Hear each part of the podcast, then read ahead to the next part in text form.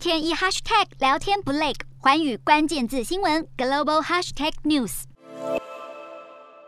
欧盟特使维森廷表示，欧盟一直担心印太地区的多边秩序受损。乌俄战争在二月爆发，加上中国与所罗门的安全协议两个因素，促使欧盟决心要强化在印太地区的军事防御战略。欧盟要做的更多，来保证印太地区的和平稳定以及基于原则的多边秩序。欧盟要释放讯号，警告挑战多边秩序的国家，知道包含欧盟在内的西方世界会对挑战者做出反应。尽管维森廷的言论显然是冲着中国而来，但他表示欧盟视中国为合作伙伴与竞争对手。欧盟驻太平洋和所罗门群岛大使席姆也强调，中国与所罗门的安全协议促使欧盟检视安全和防务计划。在三月，欧盟批准了一项加强全球安全和军事防御政策的计划，名为“战略指南”，保证欧盟在危机发生时可以果断采取行动，捍卫安全和欧盟在相关区域内的公民。欧盟表示，战略指南包含在印太地区进行军事演练，提高情报，保证欧盟船只安全通过，以及欧盟在印太区域的海上利益。